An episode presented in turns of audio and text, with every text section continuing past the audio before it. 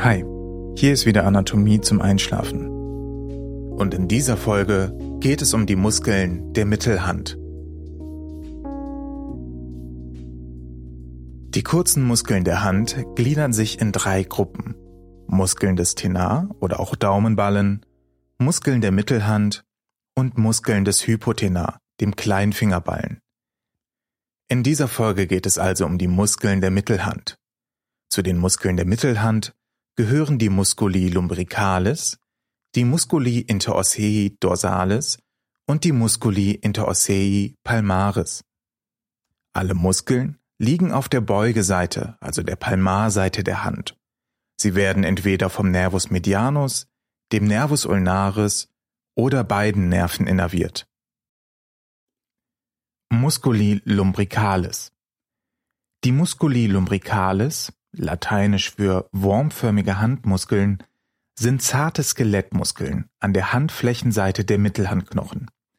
Es gibt vier von diesen schmalen Muskeln an beiden Händen. Diese Muskeln sind ungewöhnlich, weil sie nicht direkt mit einem Knochen verbunden sind. Vielmehr entspringen sie den Sehnen des Musculus flexor digitorum profundus und setzen an den Dorsalaponeurosen der Finger im Bereich der Grundgelenke an. Die Musculi lumbricalis beugen die Fingergrundgelenke bei Streckung der Fingergelenke. Sie sind wichtig für Präzisionsgriffe, zum Beispiel beim Schreiben oder Halten eines Blattes Papier. Der erste und zweite speichenseitige Musculus lumbricalis wird jeweils vom Nervus medianus innerviert. Der vierte und meist auch der dritte Musculus lumbricalis wird jeweils vom tiefen Zweig des Nervus ulnaris innerviert. Dieses Muster kommt bei circa 60 Prozent der Bevölkerung vor. Es gibt aber auch abweichende Innervationsmuster. Bei circa 20 Prozent der Menschen wird nur der erste Musculus lumbricalis vom Nervus medianus beziehungsweise nur der vierte vom Nervus ulnaris innerviert, die übrigen von jeweils anderen Nerven. Die Innervation der Musculi lumbricalis folgt immer dem Innervationsmuster der zugehörigen Muskeleinheit des Musculus flexor digitorum profundus. Es gibt vier verschiedene Quellen der Blutversorgung für diese Muskeln. Der oberflächliche Hohlhandbogen, der Arcus palmaris superficialis, die Arterie digitalis palmaris communis, der tiefe Hohlhandbogen, Arcus palmaris profundus, und die Arterie digitalis dorsalis manus. Musculi lumbricalis Fakten Ursprung sind die Sehnen des Musculus flexor digitorum profundus. Der Ansatz ist an der Radialseite jedes Fingers im Bereich der Dorsalaponeurose. Die Funktion ist eine Flexion der Fingergrundgelenke bei gleichzeitiger Extension der Fingermittel- und Fingerendgelenke. Die Innervation erfolgt durch den Nervus medianus und den Nervus ulnaris spinale Segmente C8 und TH1. Musculi interossei dorsalis Die Musculi interossei dorsalis spreizen die Finger voneinander ab. Sie beugen die Fingergrundgelenke und strecken die Fingergelenke.